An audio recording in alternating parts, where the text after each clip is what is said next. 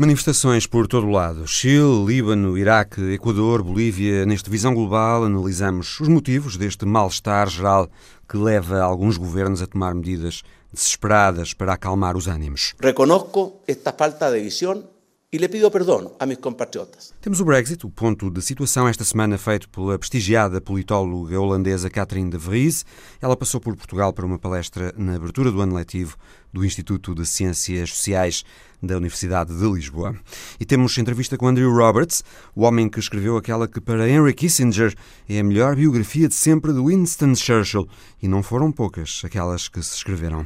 Roberts diz-nos nesta conversa que Churchill votaria pela saída do Reino Unido da União Europeia. I think we can be pretty sure that uh, he would have voted uh, for the leave. Mas começamos pelas eleições argentinas. Bem-vindos.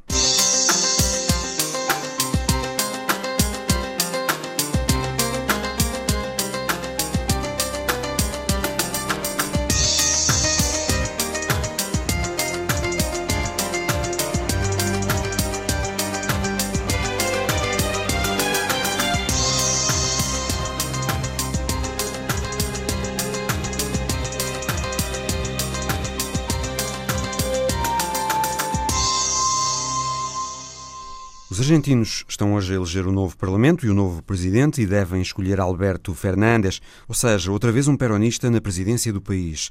Maurício Macri, que governou nestes quatro anos, ficou aquém daquilo que se lhe pedia e que ele se impôs a si próprio e deve agora ser penalizado nas urnas com uma derrota logo à primeira volta.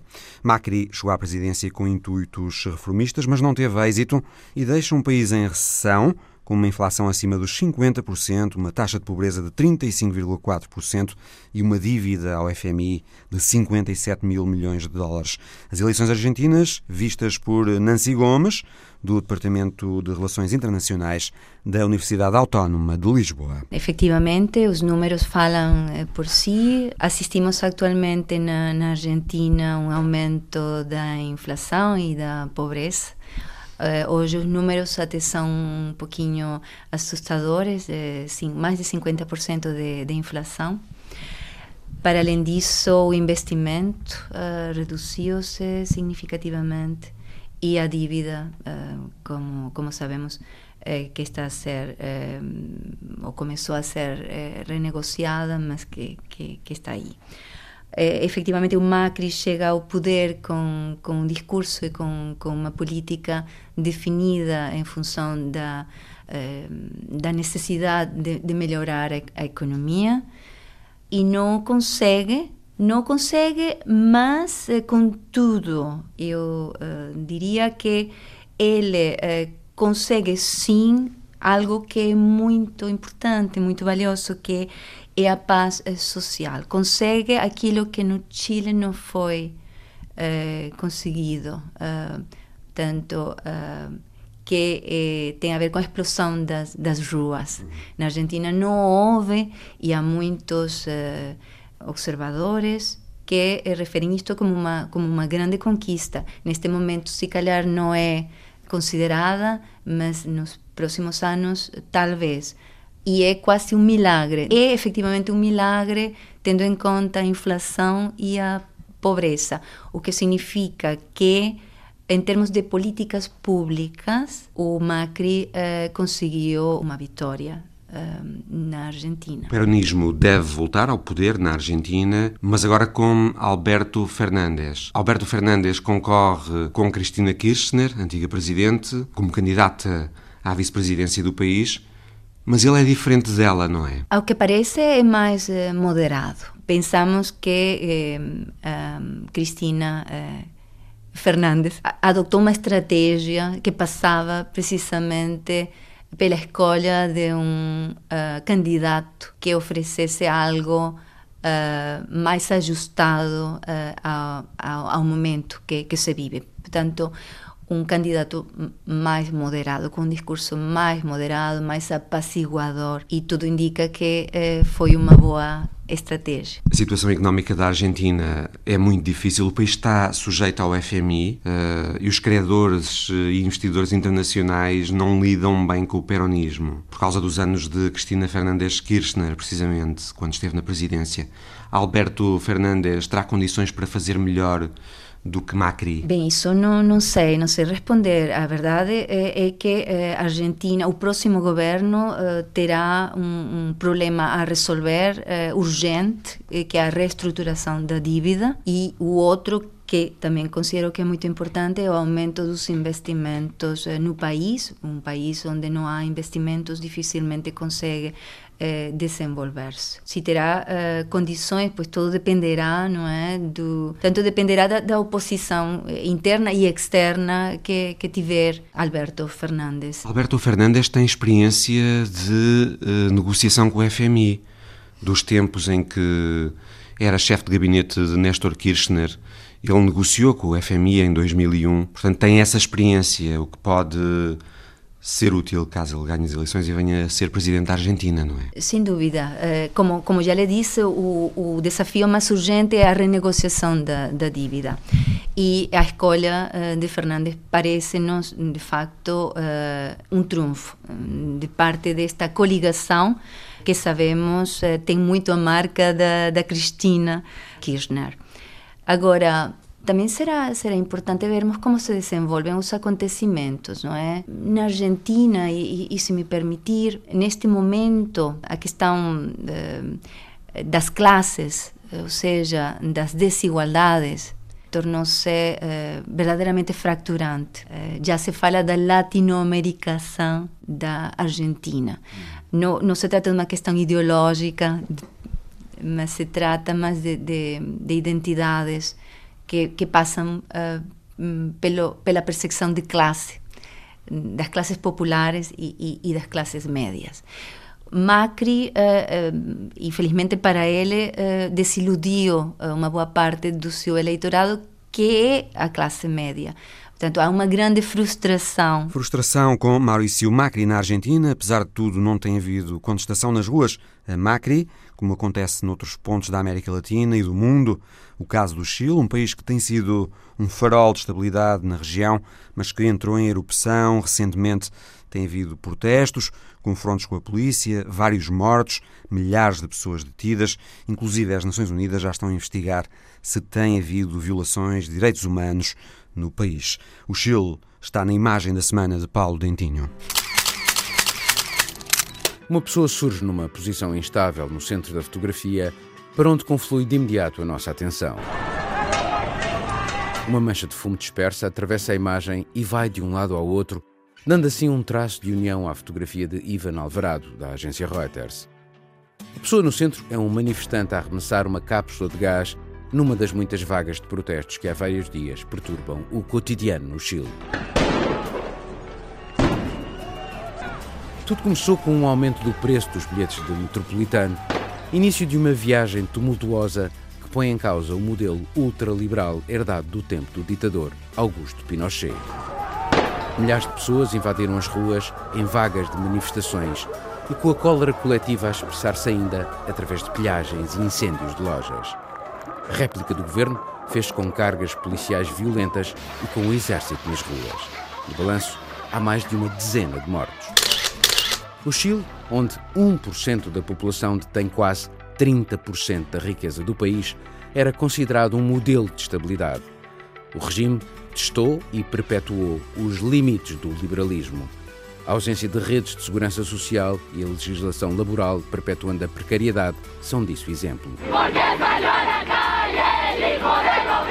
O presidente Sebastián Pinera sentiu-se forçado a pedir perdão aos chilenos e a reconhecer a amplitude das desigualdades e abusos. Reconozco esta falta de visão e lhe pido perdão a meus compatriotas. Prometeu aumentar os impostos para os mais ricos, subir pensões, revalorizar o salário mínimo. Pode-se assim dizer que o preço de um simples bilhete de metro acabou por expor a desconexão dos dirigentes políticos com a realidade do dia a dia. Manifestações no Chile que começaram por causa do aumento dos preços dos bilhetes do metro, mas que evidenciam o mal-estar crescente entre os chilenos com a situação económica agora mais frágil e com um modelo de sociedade pouco inclusivo. A análise de Nancy Gomes. No caso do Chile, se olharmos só para os números, as análises macroeconômicas revelam-se efetivamente como o país mais desenvolvido e, e, mais, mais estável. A verdade é que, e os politólogos vêm avisando isto já há, há algum tempo, as instituições e as políticas que têm sido definidas não são um, muito inclusivas. Uh, portanto, o cidadão chileno uh, não se sente uh, representado pelo governo e pelas instituições que, que se vão criando e pelas medidas que se vão adotando.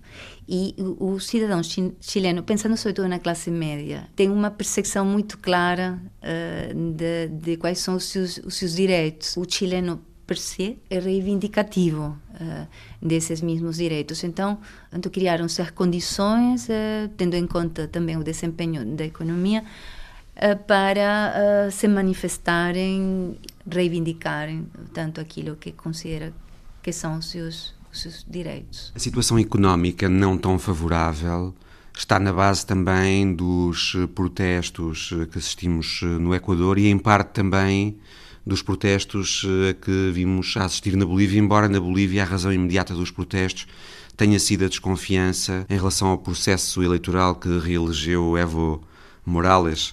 A situação económica, como diz, é transversal atravessa todas estas situações um pouco instáveis na América Latina, não é assim? Sim, e, sabe, nós estamos neste momento a encerrar um ciclo político de eleições na América Latina. Agora vou explicar porque estou a fazer referência a isto. O ciclo iniciou-se em 2017, está a acabar agora com estas eleições eh, ao mesmo tempo no Uruguai e na Argentina, neste, neste domingo. No dia 20 foi na, foi na Bolívia. É, o, o, o, que é interessante de, de, tudo isto é que no início do, deste ciclo político, que até pode ser associado a um novo ciclo econômico, eh, por causa do, um, da redução dos preços da, da, das matérias-primas, das commodities, não é? No caso do Equador, a redução dos preços do petróleo, no caso da Bolívia, a redução dos preços do gás, não é? Sim, o, o que é interessante para os que observamos a região desde fora, a situação econômica o, o que tem eh, provocado, sobretudo de parte das populações, o, o, o, voto que se expressa não é, através dos processos eh, democráticos, o voto de castigo. E o voto castigo, uh, independentemente da ideologia. Isto que é interessante, porque neste momento, se formos olhar, é um espectro muito diverso, desde esquerdas, como no México, esquerdas mais moderadas,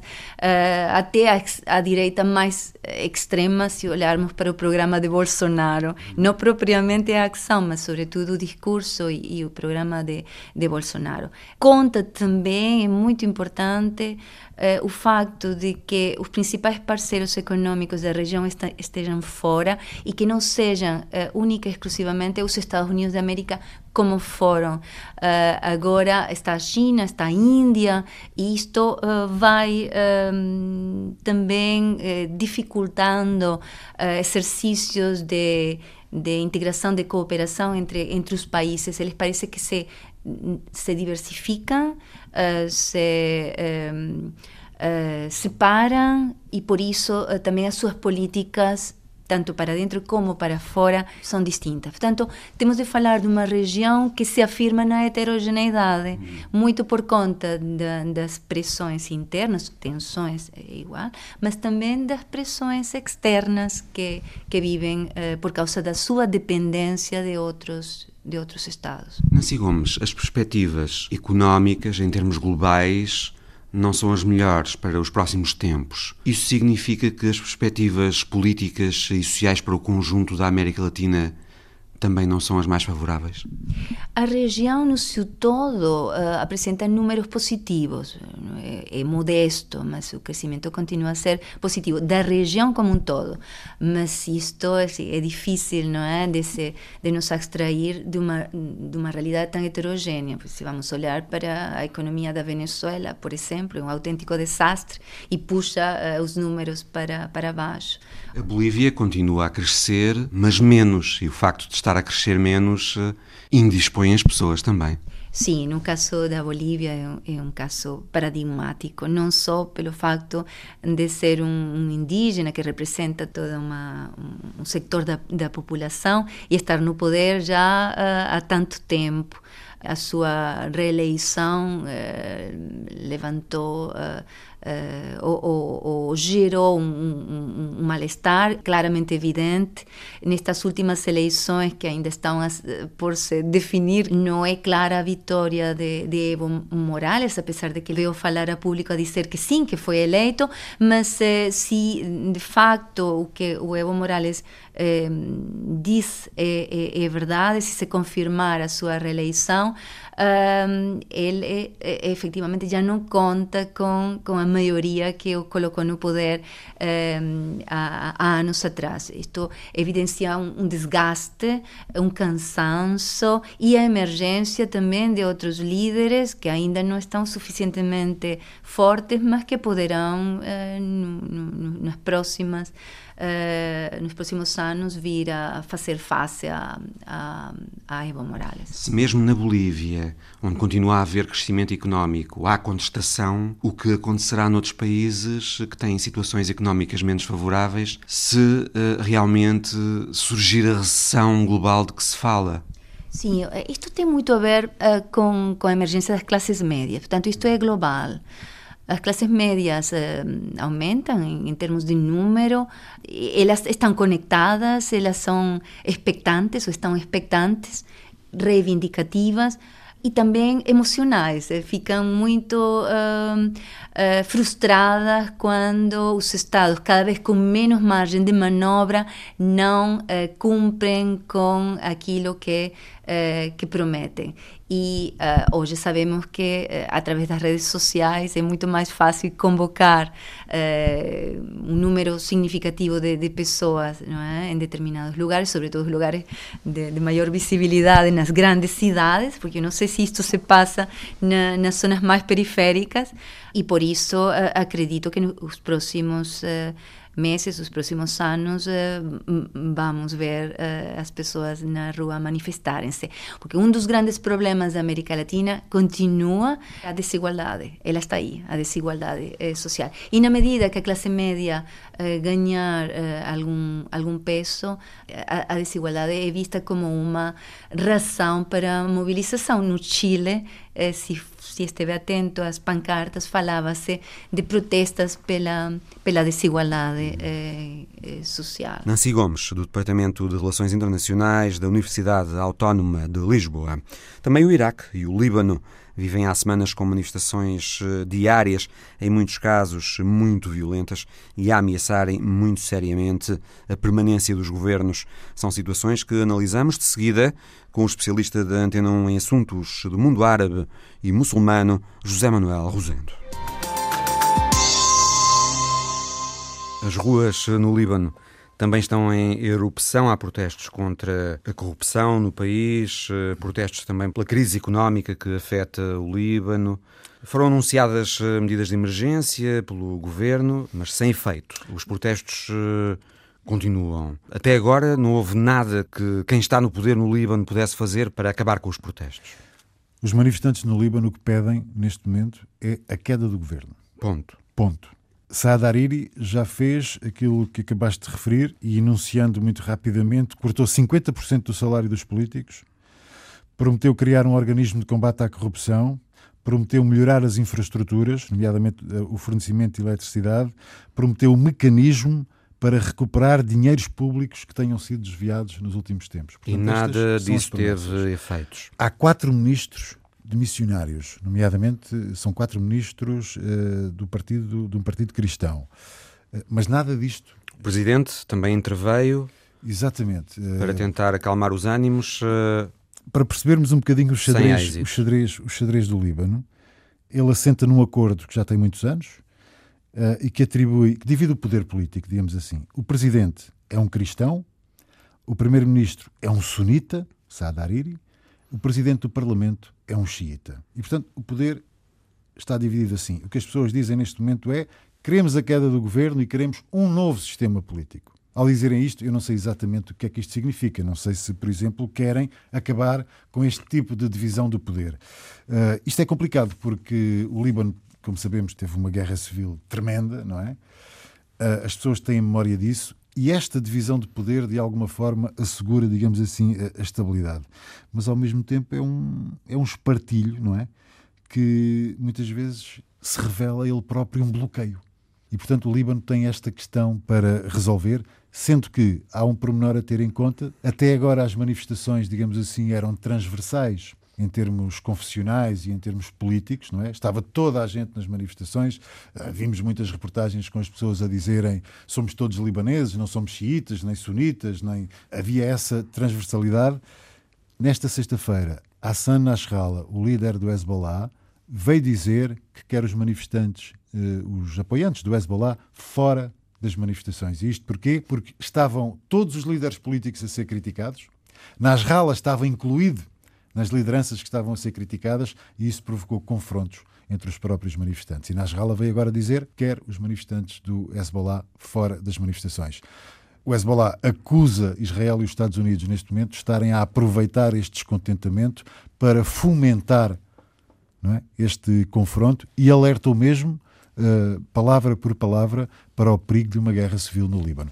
Não sei exatamente o que é que isto vale, mas foi o alerta que ele deixou. Apesar do Líbano ser uh, um mosaico uh, étnico e confessional, o, o, país tem conseguido alguma estabilidade. Nos últimos anos não, não se tem ouvido falar do Líbano pelos piores motivos. Não, não, nos últimos anos não houve episódios eh, de contestação como, como aqueles a que estamos a assistir agora. O que é que terá desencadeado isto agora? Ao que sabemos, o governo tentou impor algumas taxas nomeadamente nas comunicações que eram grátis, como é o caso das comunicações via, via as aplicações tipo WhatsApp. Parece ter sido esse o rastilho Uh, temos o caso do Chile, por exemplo, não é? Uhum. em que o aumento do preço dos bilhetes de metro, metro também fez.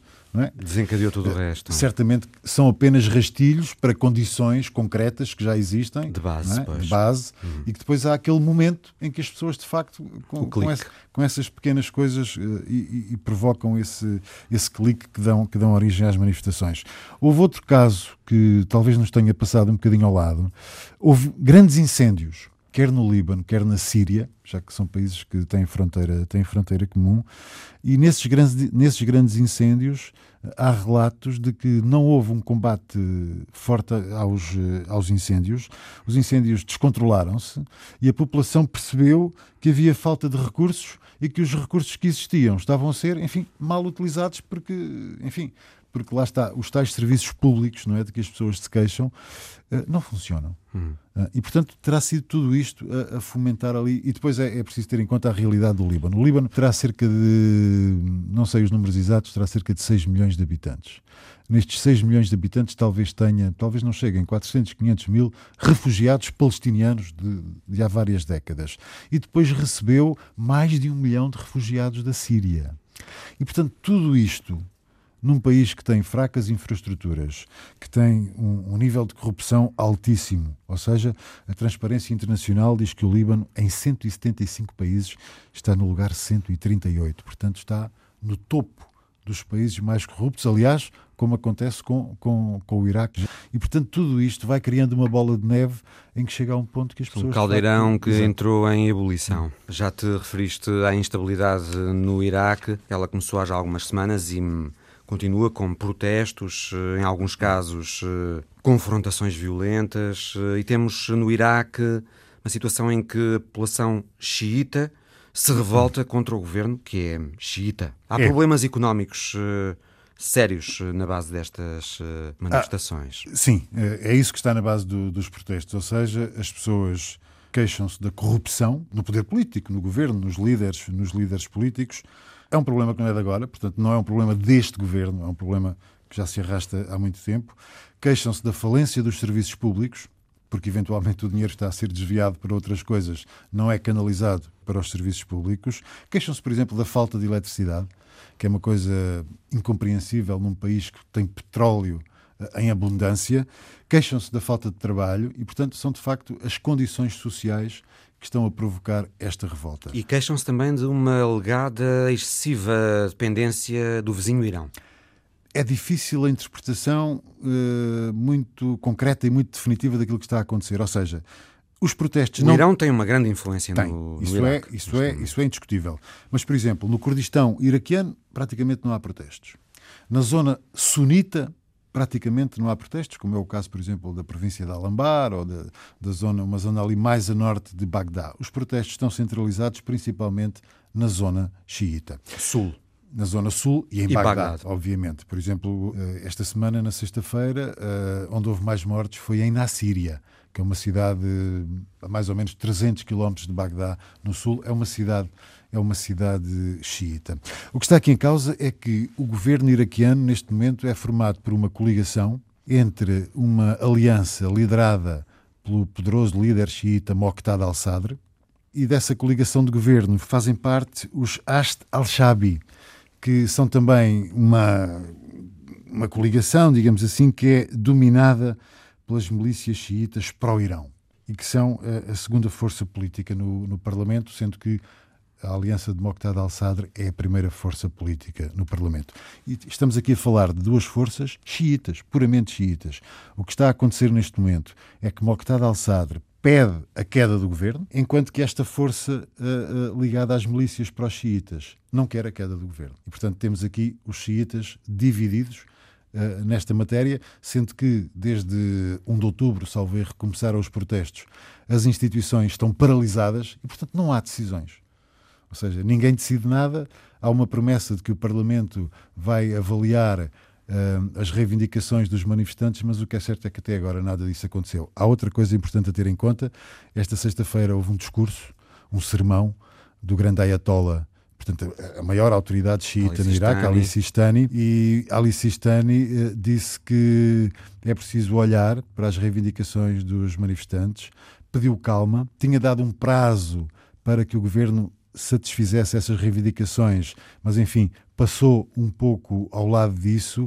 E disse outra coisa importante, que foi uh, os relatórios que foram feitos relativamente à violência dos últimos dias, que provocaram mais de 150 mortos, ele diz que esses relatórios não contam toda a verdade. Ou seja, Alice Stani, uh, perdoa uma expressão, mas não tirou o tapete ao Primeiro-Ministro, por enquanto mas deixa sinais claros do que pode vir a fazer. José Manuel Rosendo, que voltamos a ouvir daqui a pouco sobre o acordo entre russos e turcos que permitiu pôr fim à ofensiva turca contra os curdos no nordeste da Síria. Mas para já o Brexit, Boris Johnson desafiou os trabalhistas a aprovarem no Parlamento uma proposta para eleições antecipadas a 12 de dezembro, dizendo-lhes que se querem mais tempo para analisar o acordo de saída que Johnson assinou com Bruxelas, o primeiro-ministro concorda, mas na condição dos trabalhistas aceitarem eleições antecipadas. Só que o Labour não aceita tomar uma decisão sobre eleições antes de Bruxelas dizer por quanto tempo mais aceita prolongar o prazo de saída do Reino Unido. Para já há acordo na União Europeia sobre uma nova extensão do prazo, mas não há entendimento sobre quanto tempo mais deve ser dado ao Reino Unido. Uma decisão dos 27 pode ser tomada já no início da semana. Ouvimos sobre o atual momento do Brexit a politóloga holandesa especializada em assuntos europeus, Catherine de Vries.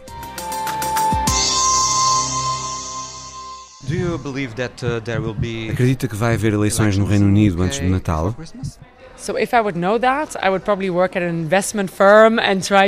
Se fosse capaz de adivinhar isso, talvez trabalhasse num fundo de uh, investimentos. É muito difícil dizer, mas uma coisa que acho que podemos dizer é que aconteça o que acontecer, Boris Johnson vai ficar numa boa posição ou consegue já o acordo e depois uma eleição em que vai poder capitalizar o acordo, ou então consegue uma eleição já e compra mais tempo. Ele está tão bem nas sondagens que pensa que qualquer cenário será bom para ele. E acha que ele vai conseguir aprovar o acordo do Brexit que negociou com a União? As pessoas que estudam muito aprofundadamente a matemática parlamentar acham que ele tem os votos suficientes. A questão é se será uma maioria para o acordo que ele quer, porque o Parlamento pode emendar o acordo, podem acrescentar coisas que ele não quer. Portanto, até pode conseguir ver um acordo aprovado, pode não ser o acordo que ele quer. O Brexit já não vai ser a 31 de outubro, isso é certo. Não, de certeza que não mas o que é importante sublinhar é que este primeiro passo é talvez o passo mais fácil do Brexit. conseguir o acordo de saída. O pior é o que vem depois, a negociação do novo acordo comercial. A negociação de acordos comerciais pela União Europeia costuma levar uns cinco anos, portanto vai demorar muito. Está à vista um novo adiamento do prazo de saída, mais três meses, talvez. Sim, o que ouvi foi que Michel Barnier, que está a negociar a saída do lado da União, quer que se clarifique a questão das eleições antes de se decidir o novo prazo.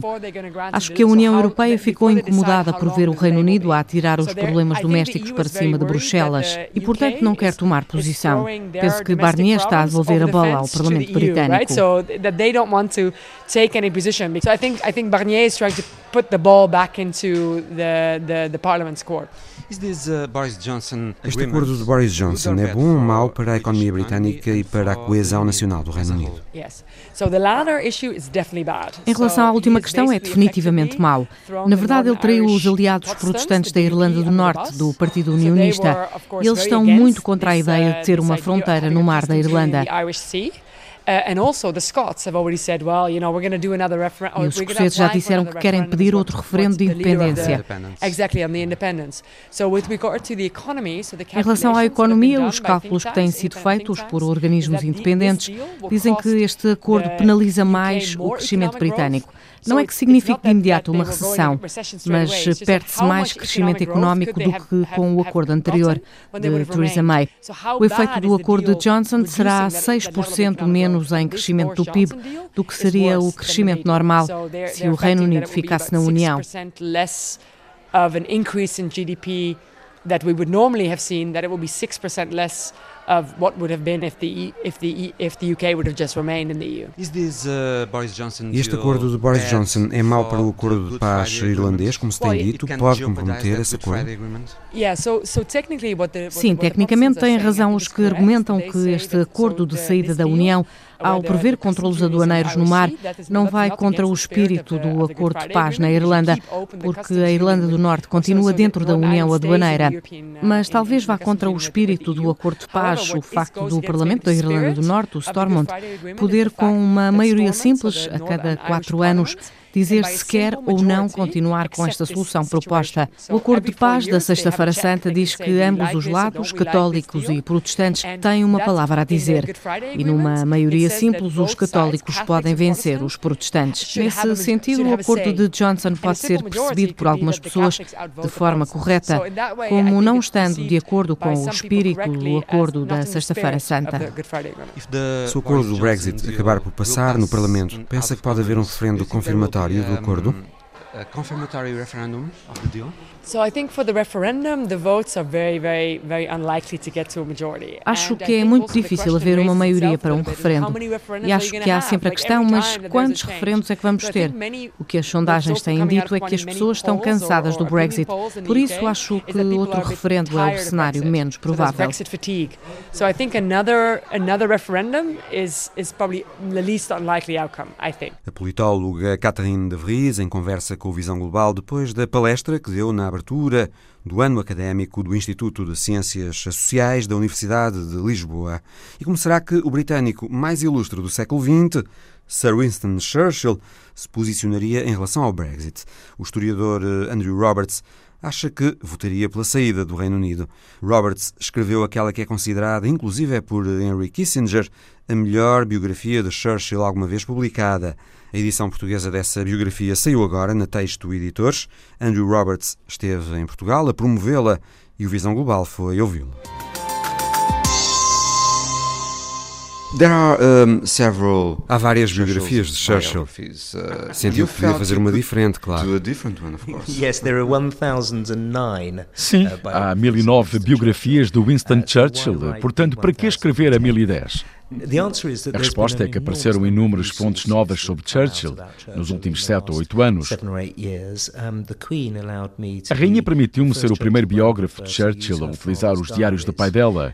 O rei Jorge VI encontrava-se com Churchill todas as terças-feiras durante a Segunda Guerra no Palácio de Buckingham. Churchill partilhava com o rei todas as informações confidenciais e o rei anotava tudo. Por isso conseguimos saber o que ia na cabeça de Churchill todas as terças-feiras. Candidaturas. Além disso, tive acesso a 41 novos dossiês que foram depositados no arquivo de Churchill na Universidade de Cambridge. Acedi a relatórios escritos do gabinete de guerra e os diários do embaixador russo ficaram disponíveis em Moscou nos últimos cinco anos. Portanto, havia muito mais para dizer sobre Churchill que não estava antes disponível. Uh, Sentiu quando acabou a sua biografia que passou a conhecer melhor o homem, ou que ele era diferente daquilo que pensava? I was ex- I was expecting to um, find a man. Do you have the expression in Portuguese, feet of clay? Esperava encontrar um homem com pés de barro. Não sei se tem a expressão em português. Um homem com falhas e fragilidades. E encontrei isso. Com certeza, um homem que cometia erros atrás de erros mas não esperava que fosse um homem tão bom a aprender com os seus erros. Ele era um político que realmente sabia aprender com os erros. Por isso, sim, acabou por se revelar uma pessoa um pouco diferente do que eu pensava, talvez melhor. Melhor? Melhor por isso, pela forma como aprendia com os erros. Ele fez muita coisa errada, mas soube sempre tirar ilações importantes. Tirava sempre alguma coisa especial que sabia aproveitar mais tarde, durante a carreira política. Quem era Churchill? Um homem enérgico, sempre com sentido de humor? Sim, com um maravilhoso sentido de humor. Há cerca de 200 situações engraçadas de Churchill neste livro. Um dos grandes prazeres quando se escreve a biografia de Churchill é que não é preciso ler muitas páginas de um discurso dele para tropeçar em algumas coisas hilariantes. Mesmo nos momentos mais desesperados? Sobretudo nos momentos mais desesperados, por estranho que pareça. Manteve sempre a presença de espírito durante todo o tempo que durou a maior crise que o meu país enfrentou em toda a sua história. Uh, Era capaz de fazer piadas em qualquer altura, nesse período. E é extraordinário. Isso era porque ele tinha um sentido de destino e pensava que ia vencer. Não estava desanimado. Um homem com ligações fortes ao Império, com o sentido da história? Muito fortes, sim. Eh, penso que isso era em parte porque no tempo de Churchill, nas escolas, os alunos eram ensinados a ir para fora para tornar o Império melhor, maior e mais mais forte. Na escola de Harrow, que Churchill frequentou, eh, estava muito ligado ao imperialismo britânico. E era um homem que chorava. Sim, era muito emocional. Não era o aristocrata vitoriano de nariz no ar, típico da sua idade, classe e estatuto. Tinha emoções profundas, era apaixonado e às vezes chorava. Em cerca de 50 situações durante a Segunda Guerra, eh, Churchill chorou. E isso, em muita gente, especialmente num primeiro-ministro britânico, podia ser considerado muito desagradável mas toda a gente sabia que ele não era o típico inglês nariz no ar que se podia esperar. E quis sempre agradar ao pai, mesmo depois da morte do pai. Especialmente depois da morte do pai, sim. É curioso. Ele passou o resto da vida a tentar impressionar o pai há muito falecido. O pai que o desprezava escreveu-lhe cartas que nenhum pai escreve a um filho, mas isso não o perturbou continua a adorar o pai, escreveu a biografia do pai, deu o nome do pai ao seu filho e adotou as políticas do pai. Psicologicamente é muito interessante. And, uh, and adopted his father's political views and so on. So, uh, yes, it was very interesting psychologically. Como é que ele olhava para o Reino Unido e para a Europa? Ele era a favor do projeto europeu. Queria garantir, como ele dizia, que os teutões e os gauleses nunca mais se combatiam. Não queria que os alemães e os franceses voltassem à guerra, porque perdeu muitos amigos na Primeira e na Segunda Guerra. Mas não queria que a Grã-Bretanha fizesse parte da União Europeia ou da Comunidade Económica que mais tarde se tornou União Europeia. Achava que eram mais importantes a relação especial com os Estados Unidos e a relação com o Império, a Commonwealth. Special relationship with the United States and also its uh, close relationship with the Empire, later the Commonwealth, was more important. Como é que se posicionaria hoje na questão do Brexit? é possível dizer ou imaginar? Claro que é completamente uh, impossível dizer porque ele morreu 50 anos antes do referendo. Mas podemos imaginar, sim. Ele foi primeiro-ministro entre 1951 e 55 Dois anos antes do Tratado de Roma, que fundou a Comunidade Económica Europeia, e não fez nada como Primeiro-Ministro para que a Grã-Bretanha aderisse. Pelo contrário, escreveu uma série de notas contra essa ideia. Por isso, acho que podemos dizer com segurança que Churchill votaria pela saída do Reino Unido.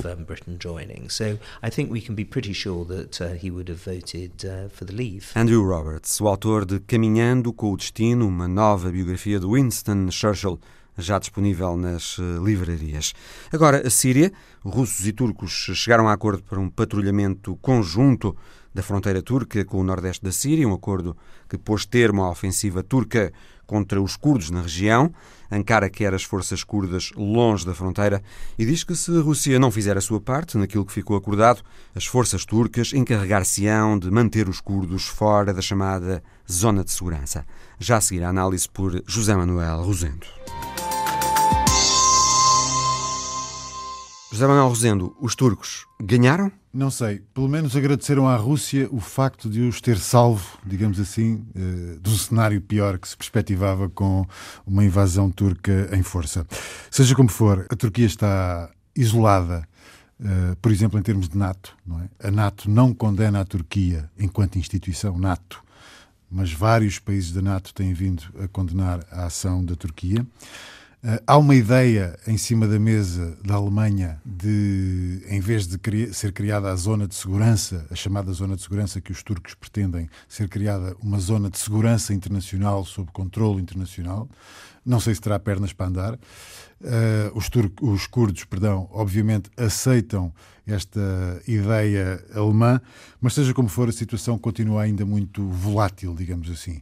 Eh, em termos de desenvolvimento, aquilo que temos é que, eh, por exemplo, eh, já há forças russas em Kobani e também em Kamishli. Como tínhamos dito aqui, as forças de Bashar al-Assad nunca saíram de Kamishli e agora receberam esse reforço das forças russas, o que pode significar que os curdos terão retirado de Kamishli, mas é obviamente uma situação ainda muito volátil que precisaria de observação no terreno. Portanto, apesar da proposta alemã, o dispositivo de segurança que se vai montando é aquele que ficou acordado entre Putin e Erdogan. Precisamente, uh, pelo menos são essas as notícias que vão chegando e, portanto, haverá neste momento um patrulhamento conjunto de forças da Turquia e da Rússia nessa, nessa zona de fronteira. Os curdos, mais sozinhos? mais sozinhos. É óbvio e que... a autonomia curda no nordeste da Síria mais comprometida? Mais comprometida. É óbvio que a autonomia curda está neste momento claramente fragilizada. Uh, sabemos que por vezes é preciso dar um passo atrás para depois poder seguir em frente. Uh, a minha convicção é de que os curdos não vão desistir desse ideal de autonomia e de autogovernação, o que não significa independência, são, são coisas diferentes, mas de facto eles já tinham dado passos substanciais nesse sentido e todos esses passos, obviamente, ficam agora comprometidos, até porque as próprias instituições que já tinham sido criadas com a ocupação do território que se verifica, obviamente não vão poder funcionar. Mas eh, penso que precisamos de esperar mais algum tempo para ver como é que os curdos, que estão numa fase, digamos assim, de recuo, como é que eles de facto se vão reorganizar. Uh, presumo que é isso que vai acontecer para de algum modo responderem a isto. A Rússia assume cada vez mais o papel que antes pertencia aos Estados Unidos de, digamos assim, zelador da ordem no Médio Oriente. Sim, em particular neste caso concreto, uh, os Estados Unidos neste momento aquilo que estão a dizer é que o papel que, que têm neste momento resume-se uh, a manter a segurança nos campos petrolíferos no Kurdistão sírio, uh, dizem os Estados Unidos, para, para evitar eventuais ataques de células do Estado Islâmico. Portanto, neste momento, parece-me que é a única coisa que estão lá a fazer, que nós saibamos, não é? Já que o grosso das tropas norte-americanas que estava no norte da Síria atravessou para o Iraque e também aí a situação não é muito, não é muito clara. O regime de Bashar al-Assad digamos que tem de engolir um sapo, que é a presença de tropas turcas no nordeste da Síria agora, não é? Sim. Bashar digamos que foi o regime de Bashar al-Assad foi forçado a engolir este sapo pela Rússia. Sim. Uh, Até é, ver, pelo menos. Exatamente. Esta é uma fase do conflito, hum. não é? Eh, vamos ver como é que ele vai uh, evoluir. Não sei até que ponto a Turquia, em algum momento, vai dizer que já se sente confortável com o recuo dos curdos mais para o interior da Síria, portanto, mais afastados da fronteira. Se eventualmente se sentir confortável com isso, pode eventualmente também retirar as tropas que neste momento tem no terreno, mas isso vamos ter que esperar para ver como é que, como é que a situação vai evoluir. Mas sem dúvida que os Estados Unidos, neste momento, cederam, digamos assim, à Rússia o protagonismo que tinham naquela, naquela região. Aliás, em relação à Síria, há um pormenor que também é importante ter em conta e é importante depois seguir com, com alguma atenção e que, mais uma vez, os curdos são, eu não diria esquecidos, mas mais uma vez são colocados de lado. Não é? é que a partir de 30 de outubro começam as reuniões em Genebra de uma comissão para criar uma nova Constituição para a Síria. Ora, essa nova Constituição para a Síria vai começar a ser discutida entre quem? Entre, dentro de um grupo de 150 pessoas. 50 pessoas nomeadas pelo regime de Bashar al-Assad, 50 pessoas nomeadas por aquilo que é designado pela oposição síria e 50 pessoas designadas pelas Nações Unidas. Os curdos, por imposição da Turquia, ficam de fora. E, portanto, mais uma vez, ficam afastados de uma discussão que pode ser crucial no caso de este grupo conseguir chegar de facto a um acordo relativamente a um novo documento, a uma nova Constituição para a Síria. Uma questão de respeito. Milhares de pessoas habituaram-se todos os anos a poder subir ao Monte Uluru, no centro da Austrália. Agora vão deixar de poder fazê-lo porque as autoridades australianas atenderam finalmente os pedidos do povo nativo Anangu para que essas subidas fossem proibidas. Porque o monte tem um valor espiritual inestimável para aquele povo e os Anangu não o queriam ver profanado. É a história da semana de Alice Vilaça. Passava das quatro da tarde no centro da Austrália quando a placa de proibição foi colocada. Today, I'm really happy. No more climb back today. Close it. Thank you very much. Durante décadas, milhares de visitantes escalaram o Monte Uluru. It's a rock. It's there. It's a rock. It's supposed to be climbed. Agora já ninguém o pode fazer. A proibição entrou em vigor este sábado e esta foi uma decisão que dividiu o país. De um lado, o povo Anangu. O Luru é um local sagrado para os indígenas locais que há muito pediam que os turistas não escalassem a rocha. A ligação deste povo ao local tem dezenas de milhares de anos. Do outro lado estão os outros, os que querem escalar o Luru. A rocha, como também é conhecido. Dizem que o Luru é de todos os australianos. As autoridades dizem que há vários objetivos com esta proibição: mostrar respeito pelas práticas culturais, proteger o local de mais danos ambientais e garantir a segurança dos visitantes. A decisão foi tomada há dois anos pela direção do Parque Nacional Uluru Kata Tejuta Desde que o anúncio foi feito, o número de turistas a visitar o monte aumentou e quase todos querem subir, mesmo que seja no último dia.